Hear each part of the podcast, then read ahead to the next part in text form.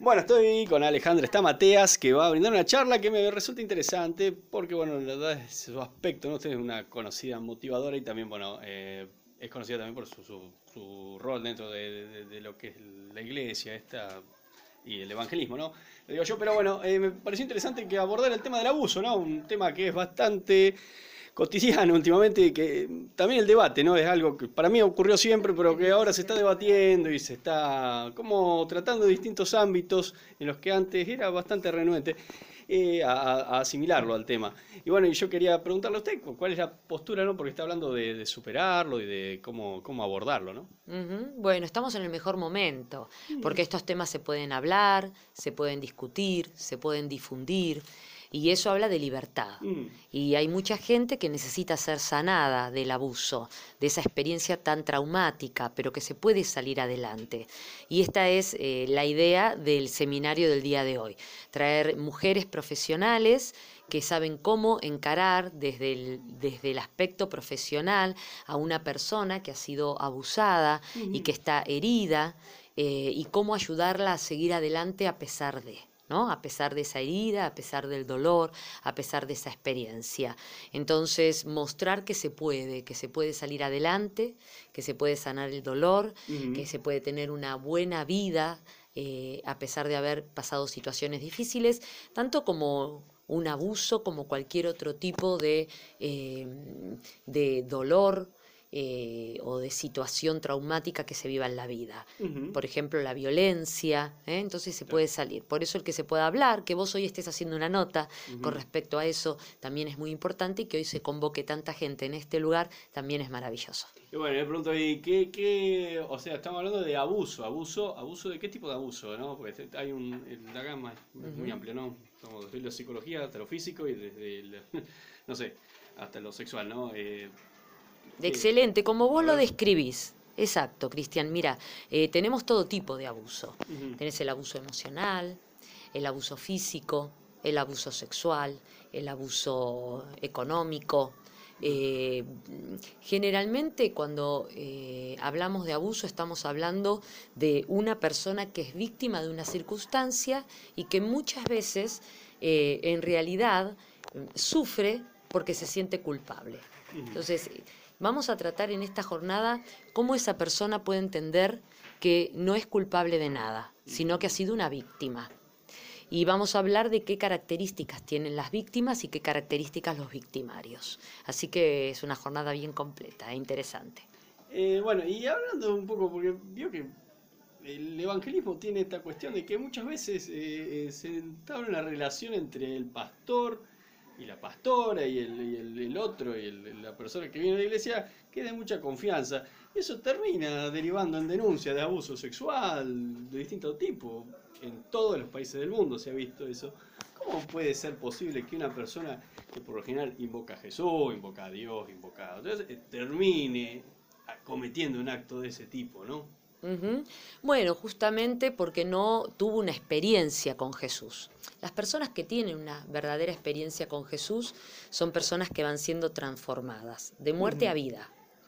Las personas que eh, se acercan a un lugar porque están buscando afecto, cariño, contención, están buscando tener poder y demás, eh, tal vez muchas de ellas no tienen una experiencia profunda con el Jesús vivo.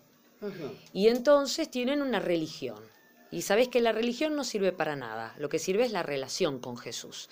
Cuando uno tiene una religión, tiene ritos, maneras, costumbres, pero que no te transforman la vida, no te cambian, no te sanan, no te liberan. Este, pero cuando uno se encuentra con Jesús, uno se encuentra con la vida. Y la vida sí transforma. Por eso nosotros eh, dentro de la iglesia hablamos acerca de la vida de Jesús, que es una vida sobrenatural, que es una vida distinta, es una vida nueva, que cuando uno recibe a Jesús en su corazón, empieza a transitar esa vida. Obviamente que hay gente que este, no toca la vida. Entonces es gente que todavía tiene un alma dañada, un alma herida Y vos sabés que cuando uno es dañado en la vida y no sana ese daño, termina dañando a los demás y lastimando a otros. Y dentro de las iglesias, como dentro de una fábrica, como dentro de una escuela, como dentro, no sé, de la- del gobierno, hay gente que está muy dañada y que terminan dañando a los demás. Este, pero eso no quiere decir que, es, eh, que se compare con Jesús. Cuando una persona realmente toca la vida de Jesús, empieza a ser transformada por esa vida y empieza a ser totalmente cambiada. ¿eh? cambiada. O sea, no es que Jesús viene y hace un, un arreglito dentro tuyo, no, no. Jesús viene y te transforma totalmente la vida. Mm, eh, bueno, pero a veces eh, cuesta mucho romper los vínculos, eh, por eso creo que de alguna manera eh, transcurren en- a lo largo de mucho tiempo el tema de cualquier tipo de abuso, digo, porque realmente Claro. se da una relación que a veces es muy difícil de terminar. A ver, Exacto. Bueno, eso es lo que- cosas ahí, Eso bueno, es lo bueno. que eso es lo que vamos a ver hoy. Ajá, ajá. ¿Qué pasa con una persona que hizo una relación con un abusador? Eh, ¿Cómo salir de esa situación? ¿Cómo darse cuenta antes? ¿Cómo no entablar ese tipo de relaciones? ¿no? Eh, eh, una relación codependiente. ¿Cómo hacemos? ¿Cómo nos damos cuenta? Eh, y si pasó, ¿cómo sanamos esa situación? ¿Y cómo? A Eh, bueno, ¿me ahí te- están las profesionales. Mira, Ah, yo te voy a a ver, presentar. bueno, Está la licenciada Edith Montló. Bien, ¿sí? ¿y ella qué me la puede- licenciada Liliana Manzorro. Y aquí está también eh, Miriam Fernández, Ah. que es una mujer que trabaja en la política y también nos viene a contar bien. acerca de una experiencia y de su libro. Así que podés preguntarles. A a- ver, bueno, entonces vamos con Edith. A ver, Edith, ¿qué me puede decir Edith eh, de, todo esto, no? Porque ella me decía cómo, cómo, me, me- más me, me planteaba el cómo que la respuesta, digamos. A ver, la pregunta antes que la respuesta. ¿Y ¿Cómo, cómo se hace para salir de una relación eh, que está en, en situación de abuso, digo yo? Bueno, lo más importante es tener conciencia que estamos siendo abusados. Eh, o sea, lo, lo más, lo más importante es poder eh, darnos cuenta que somos libres y que a través de la libertad que nosotros poseemos no tenemos que permitir que ninguna persona inadecuadamente ejerza poder sobre nosotros.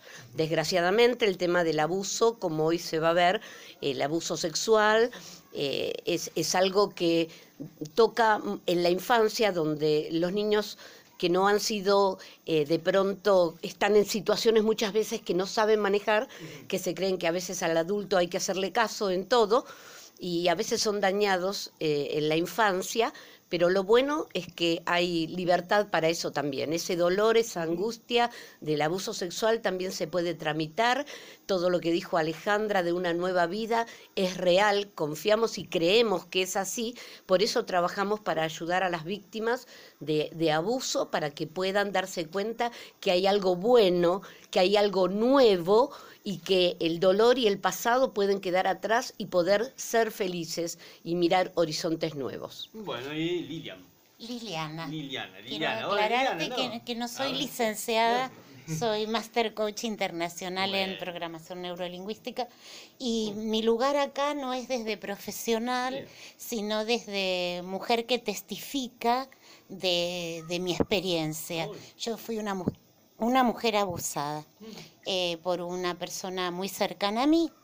Y mi testimonio es cómo podés verdaderamente salir de eso, primero teniendo conciencia, como decía Edith, del abuso, segundo poniendo la fuerza que como seres humanos tenemos en nuestro interior, porque por el solo hecho de ser seres humanos en nuestro interior habita una fuerza especial y poniendo en marcha esa fuerza, eh, sabiendo que hay alguien que es el único que puede darte la libertad completa. Y ese único se llama Jesucristo. Ese es el motivo por el cual hoy, eh, a mis 64 años, después de haber tenido experiencias tremendas, puedo decir que hoy soy una mujer libre. Bueno, a ver, Miriam, cuénteme su experiencia, ¿no? Usted entonces trabaja en el área de la mujer eh, de la municipalidad o de la gobernación, en la municipalidad de Catamarca. sí. Bueno, a ver, ¿y cómo lo, lo- usted eh, es una persona que trabaja en el área, pero ha sido víctima de abuso? Sí, ¿Vieron? he sido víctima de abuso eh, sexual en la vía pública, atacada por una persona a la cual no, no conozco. eh, un NN y bueno, estuve sin habla durante 10 días, producto de todos los traumatismos en el cuerpo, de los golpes y demás. Eh, bueno, el cuerpo es lo primero que se repuso, digamos, de, de los moretones para que la gente entienda y los golpes y demás. Después quedó sanar la psiquis, ¿no? La mente. Eh, y como les decía Liliana, hay una fuerza interior que nada la puede vulnerar, que es la parte nuestra, que es nuestro espíritu, ¿no? De ahí eh, sale la fuerza para reponer y sanar el resto del cuerpo y de la mente. Eh, lo que comúnmente la gente conoce como resiliencia, ¿no? el poder sobreponerse a situaciones difíciles, adversas y salir airoso. ¿no? Porque si bien lleva un proceso todo esto, no, no, yo no puedo ejercer mi profesión por mucho tiempo, yo soy anestesista. Y los flashbacks se disparaban e involuntariamente, eh, y llevar ese proceso eh, que si bien uno pasa por una situación de ser víctima, porque uno fue atacada y no se lo buscó, pero no quedarse en ese papel, sino salir adelante, empoderarse, recuperar su vida y aún puede ser mejor que antes, porque Cristo lo hace todo nuevo. Muchas gracias por haber escuchado el podcast de Chacabuquero. Recuerden que se lo pueden encontrar en Spotify, Tuning Radio, Evox y ahora también en Google Podcast.